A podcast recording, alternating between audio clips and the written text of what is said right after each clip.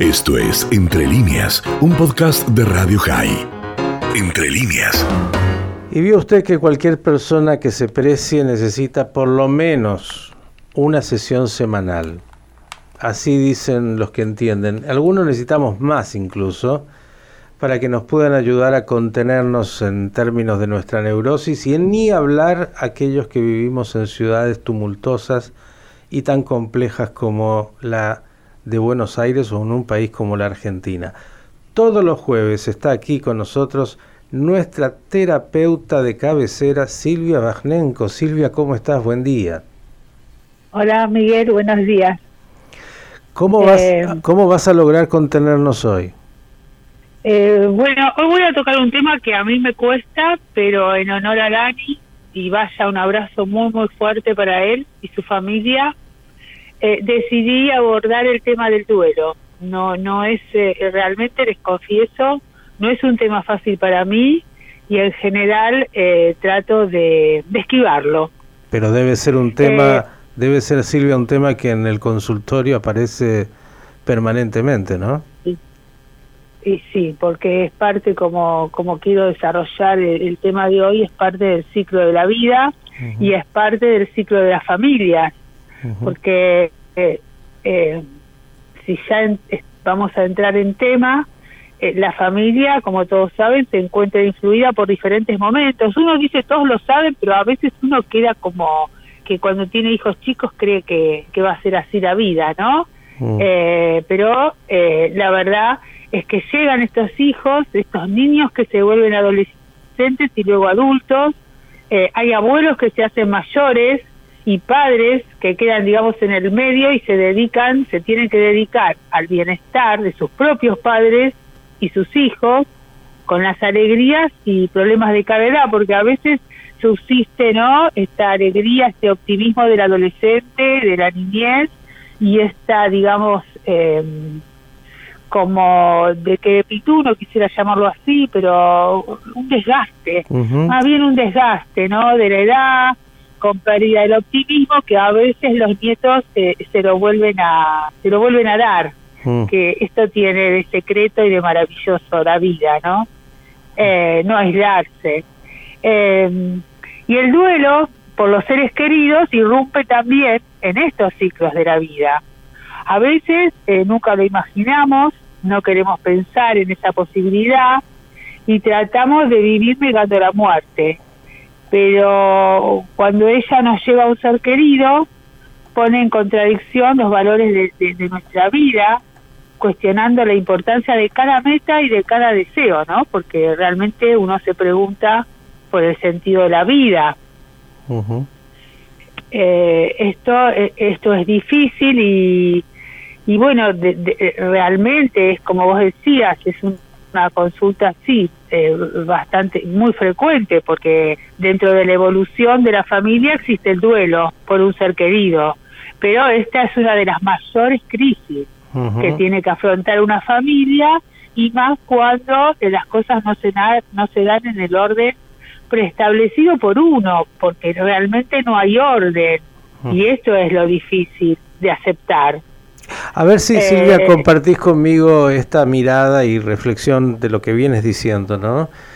Eh, vivimos en una cultura negadora y entre las negaciones más fuertes, y hablo de Occidente, una de las negaciones más fuertes tiene que ver con nuestra finitud, con la muerte como parte de la existencia, eh, que entre otras cosas, por ejemplo, en, en Oriente está asumida de una manera mucho más natural. Y nosotros que, entre otras cosas, en este occidente nos hemos autodeificado, creemos que todo lo podemos y que somos omnipotentes, claro, incluso creemos tener algún tipo de manejo sobre la vida y sobre la muerte, tanto la de uno como la del prójimo. Entonces, cuando irrumpe, la cachetada es tan contundente, que se produce, bueno, esta dificultad de decir, ah, no, no, me había equivocado, eh, la vida es otra cosa. Y, esto de, del negar, cada vez que negamos algo, lo que hacemos es eh, dificultar la elaboración de, esa verdad. No sé si... Sí, parecería Que, que, formamos parte como de un pensamiento mágico, que si no mm. lo si no lo nombramos no va a existir.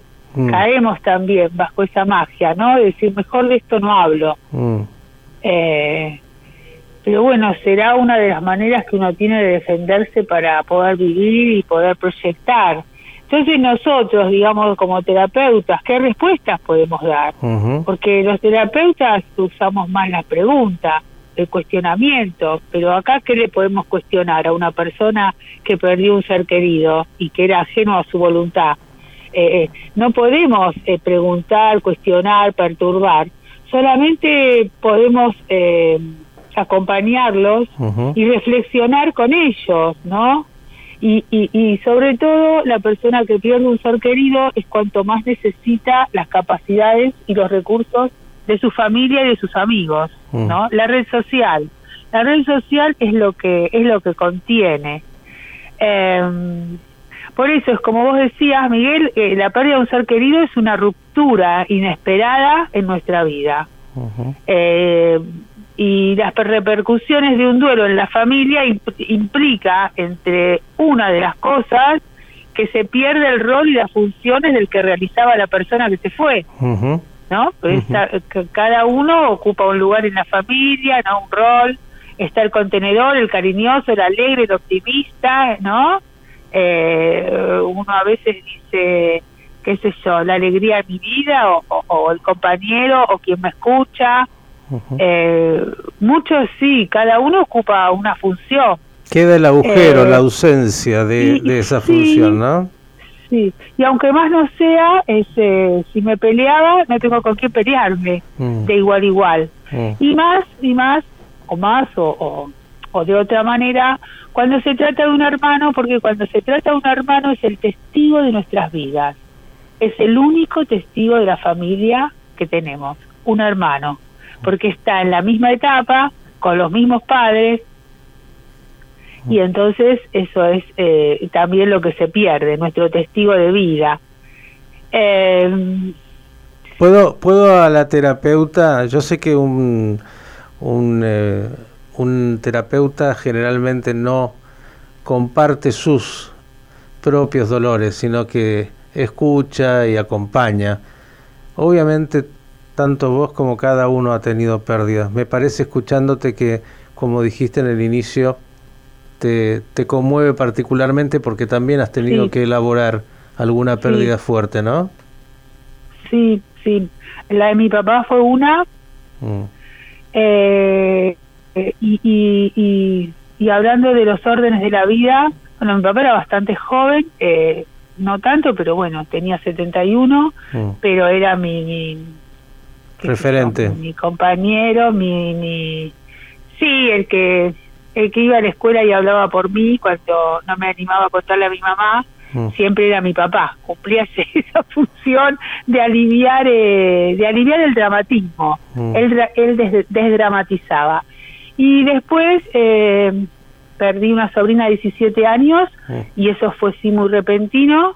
Eh, eh fue un aneurisma a sus 17 años, terminando quinto año, volviendo del viaje de Bariloche, ya en la escuela, un dolor de cabeza, bueno, muy fuerte, y eso, bueno, se donaron sus órganos, y eso fue el, primer así...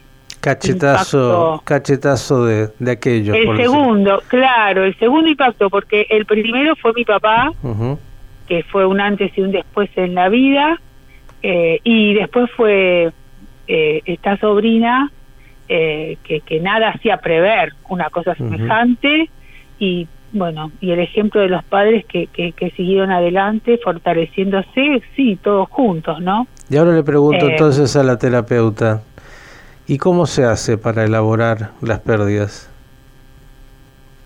Eh, yo lo que observé y lo que yo sentí en mi caso personal fue, en el caso de mi papá, yo no tenía ganas de hablar ni de estar, pero escuchaba eh, el hablar de los otros. Tengo un primo que habla un montón, un montón, y yo me hacía bien que él hablara, hablaba de cualquier cosa, y me hacía bien que viniera la gente, que estuvieran conmigo, aunque yo no hablara, eh, todo ese periodo, ¿no? De duelo.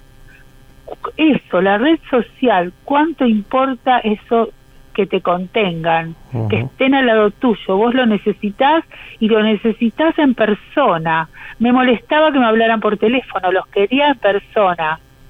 Eso. Y cada uno, me imagino, además tiene reacciones muy distintas, ¿no? Frente a la necesidad que se produce o la angustia o esa pérdida. Y hay quienes, como decís, no quieren hablar, hay quienes quieren estar, hay quienes no quieren estar. Cada uno tiene una reacción muy personal en esa necesidad de elaboración, pero pensaba en esto que decía Silvia también, que él habla, ¿no? que es lo que nos transforma en humanos. Eh, vos necesitabas escuchar, pero me imagino que en algún momento pudiste empezar a hablar, que habrá sido el, momento también para empezar a reparar. Eh, sí, porque en realidad dicen que eh, uno, una persona muere dos veces, una cuando muere la primera vez y la otra cuando se lo olvida. Mm. Entonces cuando uno empieza a, poder recordarlo, a poder hablar de él, a, muchas veces a soñarlo y que me esté acompañando en un trámite, por ejemplo, en algo importante que yo tenía que hacer, y aparecía mi papá en sueños y eso me, acariciaba. Eso era muy bueno, o, o pensar, o cuando yo creo que a veces el sentido de la vida es lo que uno transmitió, ¿no? Que le sirva al otro, qué sé yo. Es, eh, es duro, pero el otro recuerda, ¿no? Lo que uno hizo. Y cuando uno recuerda y cuando uno sueña, el otro está vivo. Claro, y además eh, te ayuda en decisiones, porque, por ejemplo, mi papá tenía ciertas frases y entonces en ciertos momentos a mí esas frases se me aparecen. Mm me hacen sonreír y me hacen, como él era, desdramatizar. Eh, y ahí sigue vivo. Y ahí sigue vivo en vos. Eh, claro, claro, claro. Yo creo que esto es esto es lo más importante, porque si no, la vida del que se fue no tuvo sentido. Ahí no tuvo sentido. La elaboración del, duelo, que es, creo, uno de los temas mm, centrales y ejes de la vida, porque no hay quien en este mundo, excepto que haya partido muy rapidito y no haya tenido que ver o perder a nada ni a nadie, eh, bueno, no tiene que hacer una elaboración. Y tiene que ver, bueno, la, muerte es muy contundente, como algo muy, muy fuerte, porque te, te arranca un pedazo, pero tiene que ver con poder también, me parece, en general, ¿no? Eh, el poder convivir con las pérdidas. Es como que nos cuesta mucho perder en general, soltar.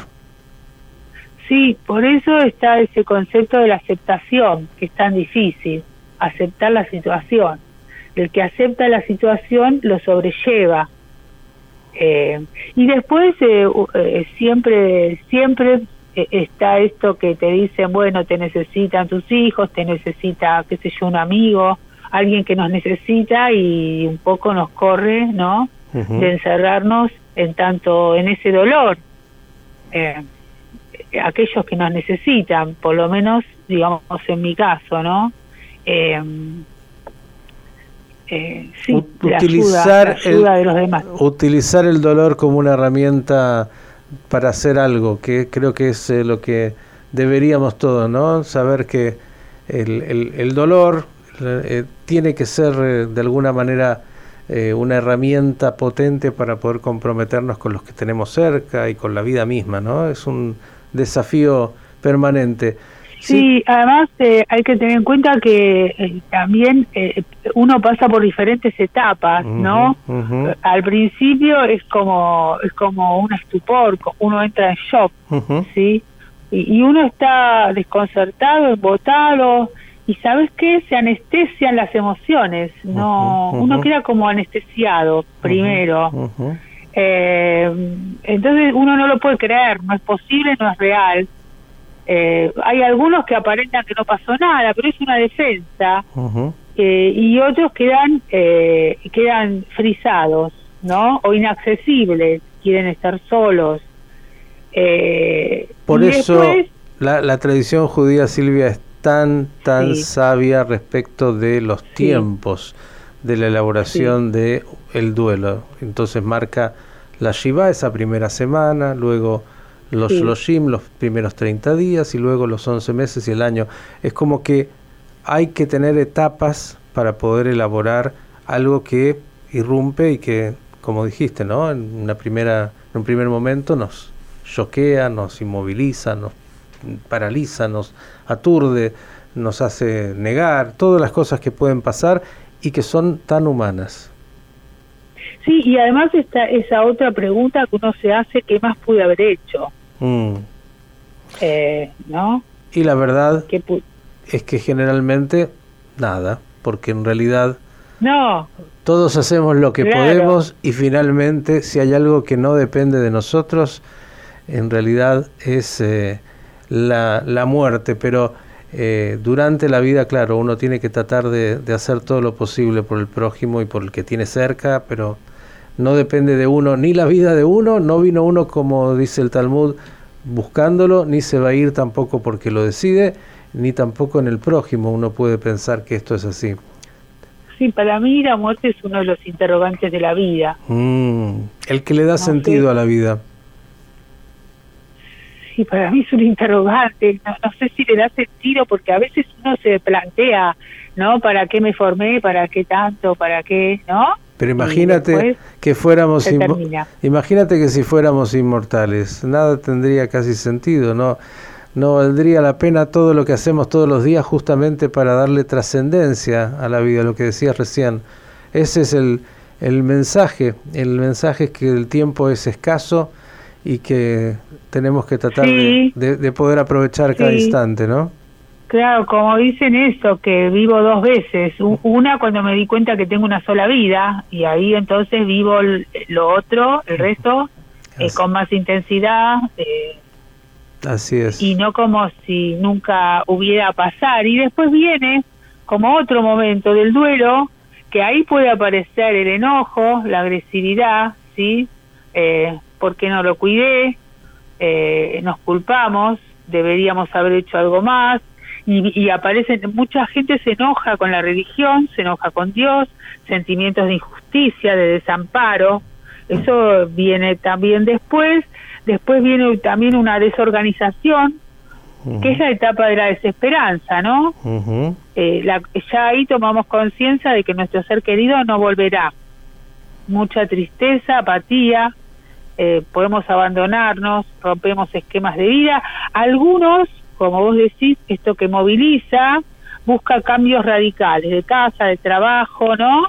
Empieza como a, a revalorizar otras cosas que no había eh, valorado. Mm. Y finalmente, si es un duelo normal, porque viste que está eh, el, el que llaman patológico, eh, hay una reorganización, tenemos nuevos patrones de vida, porque hay alguien que no está. No se puede vivir como si estuviera porque no está eso ya sería una psicosis, ¿no? Cambiar una realidad por, la realidad que, deseamos. Eh, eso, a mí también, si ya que me preguntaba, se me murió una amiga en julio y yo como hablé con ella el domingo y murió el lunes de repente, eh, yo siempre sueño que la encuentro y que ella me dice que en realidad tuvo que desaparecer, lo tuvo que hacer, pero que, que estaba escondida. Y bueno, e, eso es mi deseo, ¿no? Mm, mm. Eh, y en ese sueño ella me abraza un montón y, bueno, también fue una pérdida fuerte de este año. Yo quiero agradecerte, Silvia, por haber traído este tema.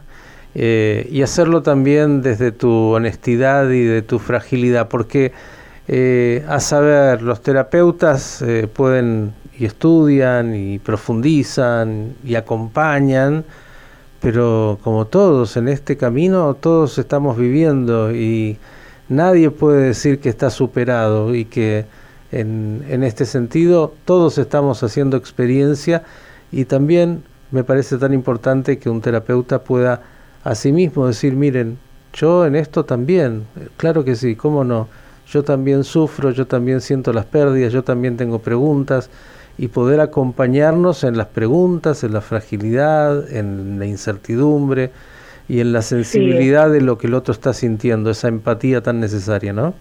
Estar juntos. Para mí eso es lo que puede aliviar a una persona con una pérdida. Que, que, no lo dejen, que lo acompañen. Eso, eso creo que es lo, lo más importante, estar juntos. Silvia. Saber que, que, que cuenta con amigos, con familia y que lo abrazan, que lo abrazan muy fuerte. Seguimos juntos la semana que viene, gracias. Bueno, Miguel, un abrazo. La terapeuta Silvia Bajnenko hablándonos de, sí, de la muerte y del proceso de elaboración de la misma y a estar juntos, de eso se trata. Esto fue Entre líneas, un podcast de Radio High. Puedes seguir escuchando y compartiendo nuestro contenido en Spotify, nuestro portal radiohigh.com y nuestras redes sociales.